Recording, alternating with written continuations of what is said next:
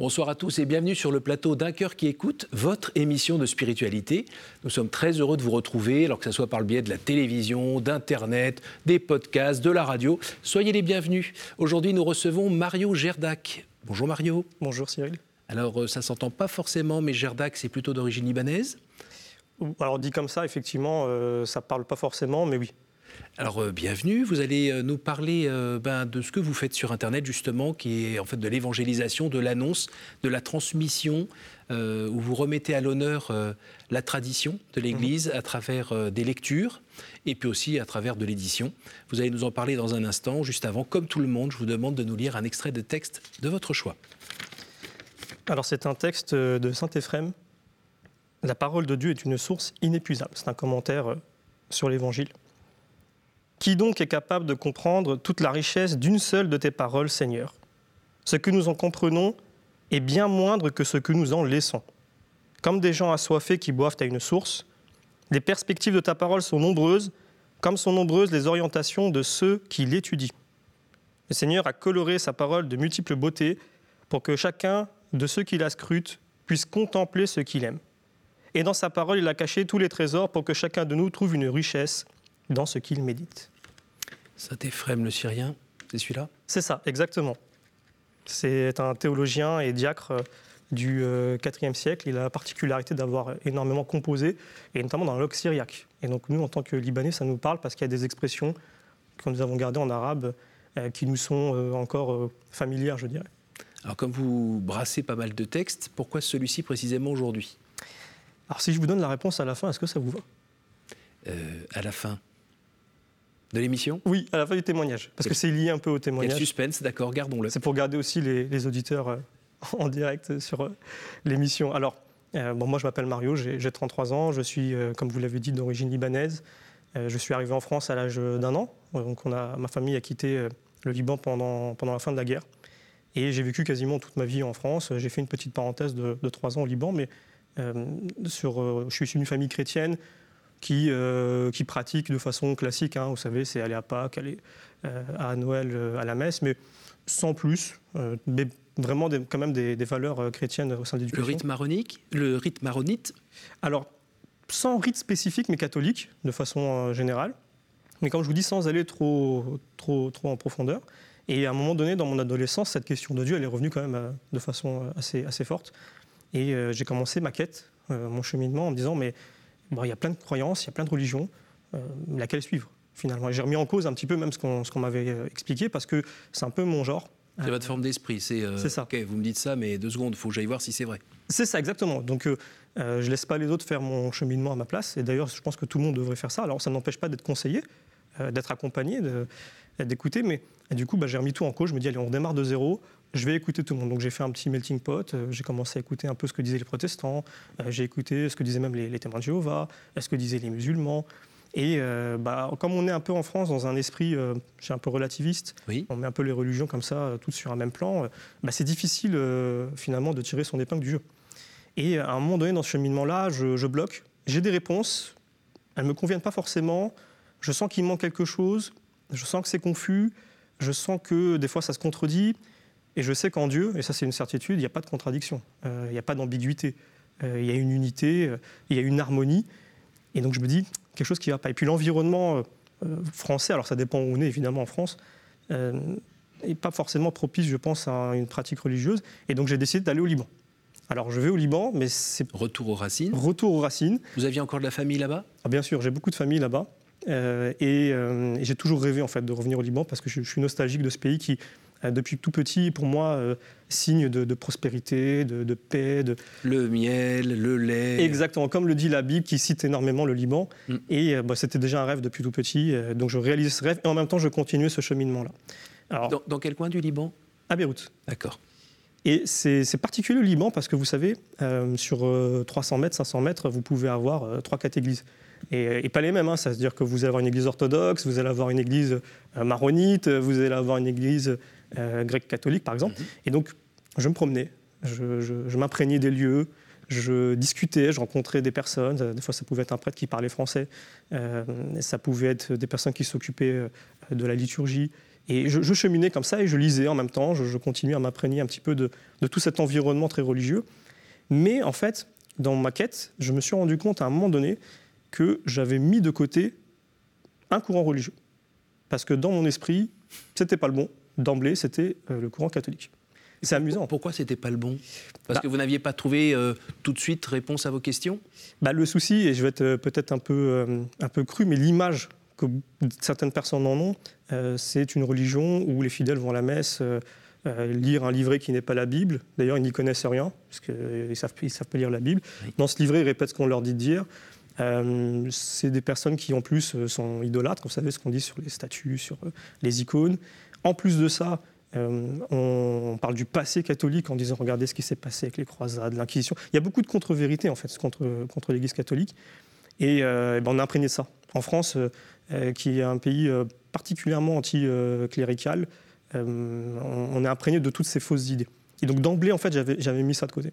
Sauf que c'était sans compter euh, sur Dieu qui sait vous remettre en fait sur le chemin, même quand vous décidez vous-même d'y aller. Il respecte votre volonté, le Seigneur, mais ça n'empêche pas qu'il vous appelle à la vérité. Vous étiez un chercheur de bonne volonté aussi. C'est ça. Dans, dans, mon, dans mon cheminement, je disais à Dieu, mais moi je suis prêt à suivre n'importe quelle voie, même si je dois perdre mes amis, même si je dois perdre ma famille, euh, même si je dois renier ceux en quoi j'ai cru avant, du moment que c'est la bonne voie.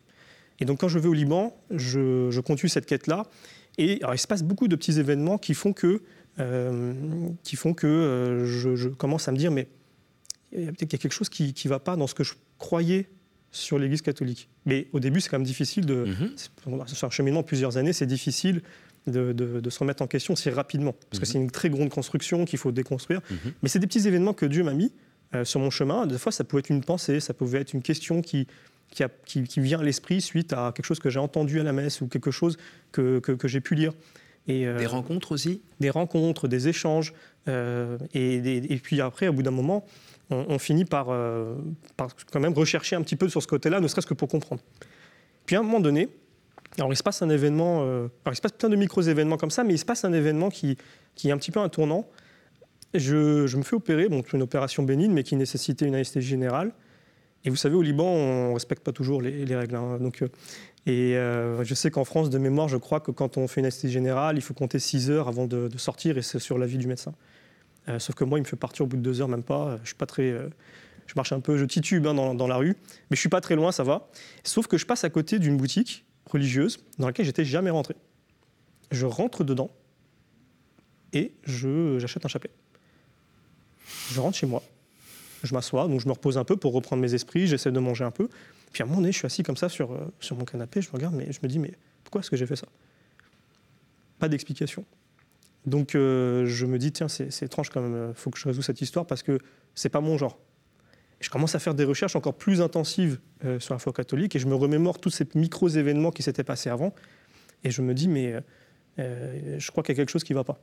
Dans mon, dans mon chemin, je ne je prenais pas la bonne direction. Mm-hmm. Et là, à un moment donné, je me dis, bon, on va, on va aller regarder un peu sur le terrain, qu'est-ce qui se passe. Et je demande à quelqu'un de, ma famille euh, où est-ce qu'il y a une église euh, qui fait en français. Le rite, euh, alors, peu importe le rite, maronite ou autre, mais, en français, parce que là, bon, je, comprends l'arabe, mais là, je, vais pousser quand même l'analyse beaucoup plus loin, donc il y a des mots qui vont m'échapper. J'ai besoin d'une messe en français. Donc on m'indique une, église, je m'y rends. Alors j'ai beaucoup de mal à m'y rendre, j'ai même failli laisser tomber parce que c'est un peu étrange, c'est une église où c'est plusieurs contresens pour y arriver. Euh, et, puis à un moment donné, je, fais le tour. Et en fait, si vous ratez l'entrée, c'est fini, il faut refaire un tour qui, dure 5-10 minutes. J'ai dit non, je laisse tomber. Puis en fait, je trouve des gens qui ont l'air d'y aller. Je sais pas, c'est marrant de se dire ça, mais et je leur pose la question. Ils disent bah, on y va justement, suivez-nous. Donc je les suis. J'arrive et puis j'arrive au moment où, où les chants s'arrêtent et que le prêtre commence à parler. Et là, je regarde et, et je suis scotché. Je suis scotché parce que je regarde la messe se dérouler sous mes yeux et je l'analyse vraiment de bout en bout, c'est-à-dire que j'écoute au mot près ce que dit le prêtre, je, regarde euh, tous les moments quand il s'assoit, qui prend la parole, les Gestes qu'il pose. Les gestes qu'il pose, les textes qui sont lus. Et là, je me dis, mais mince, en fait, tout est là. C'est-à-dire que dans la messe, il y a tout. Et c'est pas vraiment, c'est pas une simple expression, c'est réel, il y a tout euh, dans la messe. Et, euh, et je me dis, mince, je suis passé en fait à côté de ça pendant des années. Et toutes, toutes les idées que j'avais sur, euh, sur l'Église catholique, toute, toute l'image que j'en avais était fausse. Mm. Euh, et, et, en fait, il y a peut-être quelque chose euh, qu'il faut approfondir là sur ce point-là. Et donc je rentre chez moi, j'enchaîne les lectures, j'enchaîne, je vais sur des forums, je, lis ce que, disent les, catholiques, je commence à lire le catéchisme de l'Église, très important. Et là, je commence à me dire, mais en fait, peut-être que les catholiques savent un peu plus ce dont ils parlent que ce qui n'y paraît. Et à ce moment-là, je me dis que bah, je me suis peut-être trompé. Et je continue ce cheminement. Et, la, femme que je fréquente là-bas, qui aujourd'hui est devenue ma femme. Félicitations. merci. Et euh, eh bien, euh, quand on sortait le soir, je la, ramenais souvent chez elle. Euh, et elle était, elle était à la montagne. Et quand on descendait de la montagne sur l'autoroute, bah, c'était très peu éclairé. Vous avez cette immense nature et puis les montagnes du Liban qui sont, qui sont, très connues. On a l'impression que le ciel est très proche et que Dieu est là. Et je parlais à Dieu. je disais, écoute Seigneur, bon, tu, m'amènes visiblement sur un chemin que je n'avais pas prévu. Mais si c'est ça ta volonté, je la ferai. J'ai encore besoin que tu, m'aides à faire ce pas. Mais une fois que je ferai ce pas, euh, je peux te garantir que je ferai tout ce qu'il faut pour pouvoir le montrer aux autres. Et là, pareil, ce, cheminement continue. Je, je, finis à un moment donné par me dire, mais en fait, arrête. Tu, tu, tu, tu te mens à toi-même, en fait, c'est le chemin. Et euh, il y a eu plein de petits événements aussi qui ont refait que ça m'a confirmé. Et, notamment euh, la paix, peut-être, qui est. La paix aussi, c'est ça. La paix. Euh, le sentiment euh, d'avoir pas fait ce chemin pour rien, parce qu'on mhm. peut se tromper pour de bonnes raisons. Et euh, il faut être très patient avec les personnes qui font leur cheminement, parce qu'elles peuvent prendre une mauvaise direction, mais si la volonté est là, si l'honnêteté intellectuelle est là, si le cœur est ouvert, il n'y a pas de raison pour qu'ils ne reviennent pas à un moment donné dans, le, entre guillemets, le, bon chemin. Et, et à ce moment-là, je, je, me dis que bah, il faut que j'aille parler au prêtre de, cette paroisse pour lui parler de ce qui m'arrive, et j'aimerais faire ma première communion.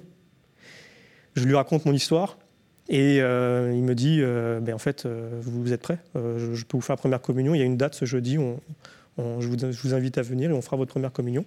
Et alors c'est marrant parce que pour la petite histoire, c'est un peu le clin d'œil de Dieu, mais j'ai su que j'ai été baptisé dans une église jésuite de Beyrouth. Et l'église dans laquelle j'étais première communion n'est pas la même, mais était jésuite aussi. C'était les deux seuls, à ma connaissance, église jésuite de, de, Beyrouth. Et dans, le même, dans, dans les semaines qui suivent, il y a un pape euh, qui est élu, euh, qui est un pape jésuite et qui porte aussi le prénom de Mario. Donc c'est un petit clin d'œil comme ça que j'ai pris moi personnellement. Alors euh, voilà, c'est ce cheminement-là que je voulais partager avec vous. Et alors une fois que vous avez fait cette, cette rencontre, vous avez senti que là était vraiment la source? C'est ça. Ce qui... vous, vous, avez décidé de rentrer à ce moment-là en France ou c'est pour d'autres raisons vous êtes revenu Alors, en métropole? Il y a pareil. Moi, Dieu a toujours besoin de me pousser un petit peu parce que moi, je suis du genre à, un peu repoussé, mais je voulais absolument rester au Liban, mais la situation s'aggravait. J'avais un petit souci de santé qui nécessitait que je revienne. Mhm. Et euh, finalement, le, la barrière de la langue, parce que même si je comprends l'arabe, euh, mhm. je peux le parler, mais au niveau théologique, euh, ça va être un problématique forcément. je me dis, je serais beaucoup plus utile en France. Et là, je rentre parce que je me dis, pourquoi je suis passé à côté de tout ça finalement? Alors il y a euh, un peu de l'éducation, même si dans l'éducation c'est très important, j'insiste dessus, mes parents m'ont toujours euh, éduqué dans la foi chrétienne, et euh, on, est aussi beaucoup à une époque où on dit non mais il faut laisser la liberté aux enfants, etc. Ce n'est pas vrai, il faut les éduquer dans la foi chrétienne, c'est la mission que Dieu donne aux parents, il nous a donné la possibilité de donner la vie, et avec celle-ci la responsabilité d'éduquer chrétiennement, d'éduquer chrétiennement. Et, mais ce qu'il a manqué, et ça ça manque à, beaucoup de gens parce que c'est pas évident, c'est en fait la tradition de l'Église. C'est-à-dire qu'en France, quand on, relativise sur religion, on ne se rend pas compte. Il y a une religion où Dieu s'est incarné. Ça fait quand même une nette différence. Et dans cette, religion-là, chrétienne, il y a un courant religieux qui est issu de la tradition, donc l'enseignement oral de Jésus-Christ donné aux apôtres, qui nous est transmis de Saint Pierre au pape François sans discontinuité. Et à travers ça, vous avez... C'est un vrai trésor. C'est un immense trésor. Euh, vous avez euh, les témoignages euh, par le martyr, vous avez les commentateurs et les théologiens, il y a ceux qui ont défendu la foi chrétienne, ce qu'on appelle les apologètes, des fois qui l'ont payé de, leur vie. Et, tout ça, c'est l'Église de Jésus-Christ fondée sur les apôtres. Et pareil, ça fait une nette différence avec les autres courants. Et, mais beaucoup de gens ne connaissent pas cette richesse sur laquelle on est assis. Et pour moi, elle a, fait, elle a aussi eu une part prépondérante parce que, vous savez, on arrive à Dieu par plusieurs chemins. Ça peut être ce qu'on appelle le mariage de raison au mariage de passion. Moi, j'étais plus sur le mariage de raison, et donc il fallait des réponses. Je suis quelqu'un d'assez pragmatique, euh, de terre à terre, et là, pour le coup, pour moi, il n'y a, pas, a pas match. Conséquence, euh, qu'est-ce que vous faites euh, Vous menez votre petite vie tranquille de votre côté, ou avec un tel trésor, vous êtes en train de hurler partout qu'il est là le, Ah bah forcément. je veux dire, si, si, on a une telle richesse sous la main et qu'on est appelé à la partager, le, c'est quand même très important de, faire tout ce qui est en son possible pour le faire. il y a différentes façons de le faire. Justement, vous faites comment? Vous prenez votre guitare et vous allez sur la place publique? Alors malheureusement, j'ai pas ce don. J'aurais bien aimé. J'ai pas ce don, mais par contre, euh, je, j'ai mis à disposition, grâce à Internet, euh, par l'intermédiaire d'une chaîne YouTube qui s'appelle La Caverne du Pèlerin, et justement des enregistrements de la tradition de l'Église. Et depuis, euh, depuis deux ans, avec ma femme qui m'a rejoint sur ce projet-là, on fait aussi la partie papier. Et donc cette partie papier, ça consiste à, utiliser une technologie qui permet l'impression à la demande. C'est-à-dire qu'on n'a pas de problème de stock ou de... Vous voyez, ça, ça fait tout de suite que ça impacte sur les coûts. Et ce qui fait qu'on peut mettre à disposition euh, du plus grand nombre des ouvrages de qualité, issus de la tradition, euh, à des prix bas. Parce que c'est les droits d'auteur, ça va? Ben Justement, ils sont libres. C'est, c'est, le Syrien, il bouge plus trop, là, il dit, dit rien euh, Non, ça va. Je pense qu'il, j'espère qu'il me remerciera un jour d'avoir essayé de faire connaître. Et le fait que ça soit une traduction faite par tel ou tel, ça change quelque chose, la traduction?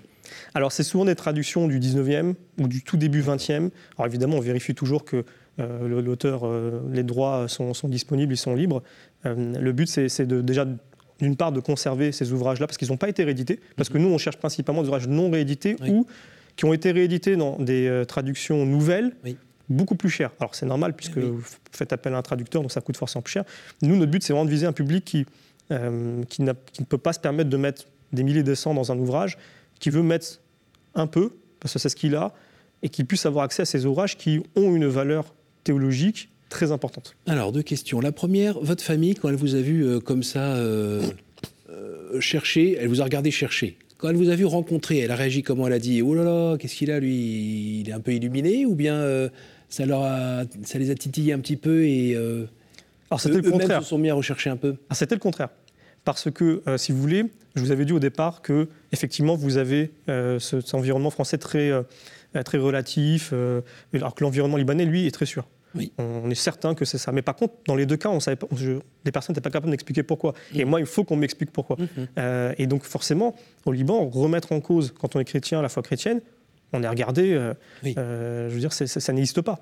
et donc, ou alors ça existe, mais, mais, mais c'est un, un, peu un sujet qui peut être tabou.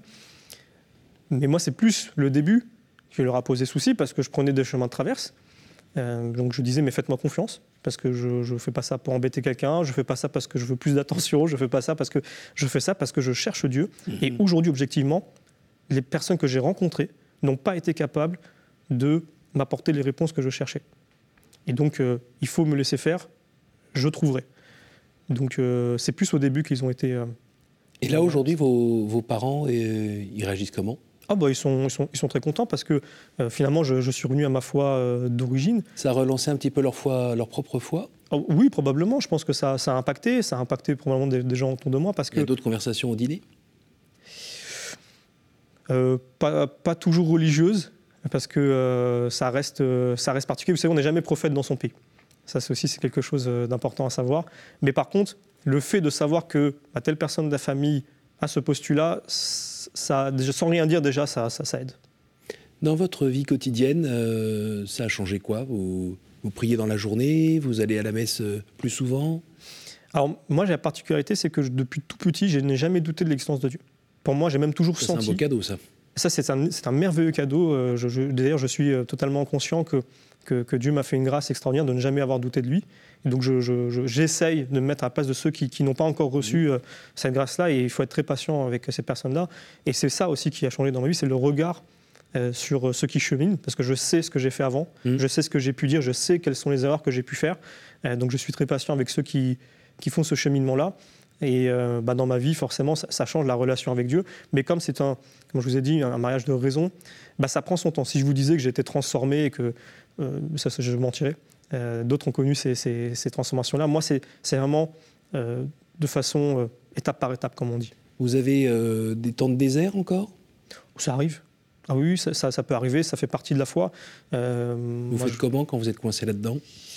Bah, C'est-à-dire des, moments un peu de désespérance sur l'Église, sur vous-même, sur ce Dieu qui finalement est proche, mais en même temps il est assez lointain. Enfin, il y a des moments où ça. Comment vous vous en sortez? Bah, je pense euh, que, l'Église euh, est, une barque qui peut effectivement vaciller mais sans sombrer. Et on peut être dans des périodes de tempête, on peut être dans des périodes de désert. Ces périodes de désert, Dieu les accepte. Pourquoi? Parce qu'elles sont à la fois une épreuve, mais parce que Dieu veut être aimé gratuitement. C'est-à-dire que ce n'est pas parce que Dieu me fait des grâces ou que Dieu me fait sentir sa présence que je dois l'aimer. Je dois l'aimer même si je ne le ressens plus. Et donc c'est normal finalement de passer par des déserts. Ça fait partie de la relation à Dieu, comme une relation entre un homme et une femme. Euh, il y a des moments où euh, ça peut être un peu plus froid, où il n'y a pas forcément de, de, sentiments comme on pourrait en avoir, mais c'est normal parce que il faut apprendre à aimer l'autre sans avoir quelque chose en retour. C'est vraiment ça l'amour le, plus, le plus profond euh, que l'on peut développer. Et pour ça, Dieu nous fait passer par euh, une pédagogie qui est la sienne et il faut, il faut savoir l'accepter. Alors parfois le danger c'est d'être un peu tout seul dans cette démarche. Euh, vous, vous êtes proche de votre paroisse vous... Alors je, suis proche de ma paroisse, proche aussi de, beaucoup de paroissiens avec qui j'ai lié des, amitiés. Évidemment, le cheminement chrétien ne se fait pas seul. Mm. c'est aussi ce qu'on entend souvent, on dit, bah, moi non, moi je, je suis chrétien sans dénomination et et donc. Euh, Les limites, je prends ce qui me plaît. Voilà, c'est ça exactement. Et donc, euh, non, non, on est, on est une, communauté, on est une famille, on est des frères et sœurs. Et euh, Dieu nous voit en famille. Si on est les enfants de, Dieu, on est aussi membres d'une famille. On arrive déjà à la fin de cette émission. Ça va être le temps pour moi de vous poser trois questions. Alors Mario, je vais vous demander successivement de me donner trois chiffres entre 1 et 10 pour avoir des questions courtes qui appellent des réponses courtes. Je vous écoute. 3, 7, 10. D'accord. Mario, si vous pouviez revenir en arrière et changer quelque chose dans votre vie, que feriez-vous? Alors, ça serait quelque chose qui n'est pas en rapport avec mon cheminement, mes études. Je pouvais faire euh, des études un peu différentes. J'ai eu un parcours euh, qui n'était pas très droit, je ne savais pas trop ce que je voulais faire. Et euh, bah, si je pouvais changer quelque chose, ça serait mon parcours d'études. Et ce serait quoi? Bah, Peut-être plus, euh, soit dans le littéraire, peut-être, euh, je, pense que je voulais être journaliste sportif d'ailleurs quand j'étais jeune, euh, donc plus dans le littéraire, je suis plus allé sur la partie mathématique, et voilà, plus en rapport avec ça. Après, c'est 7. 3, 4, 5, 6, 7. Quel conseil donneriez-vous à quelqu'un qui aimerait rencontrer Dieu À part d'aller sur votre site? d'être patient, d'être euh, honnête dans sa démarche, de ne pas, euh, de ne pas avoir des idées euh, préconçues imposées par les autres, de ne pas laisser un autre faire son cheminement. On peut écouter, on peut être accompagné, mais pas laisser un autre faire son cheminement à sa place. Donc avoir un peu de courage aussi. C'est ça. Et attention, 10, 1, 2, 3, 4, 5, 6, 7, 8, 9. Y a-t-il une parole que vous regrettez de n'avoir pas dite à quelqu'un?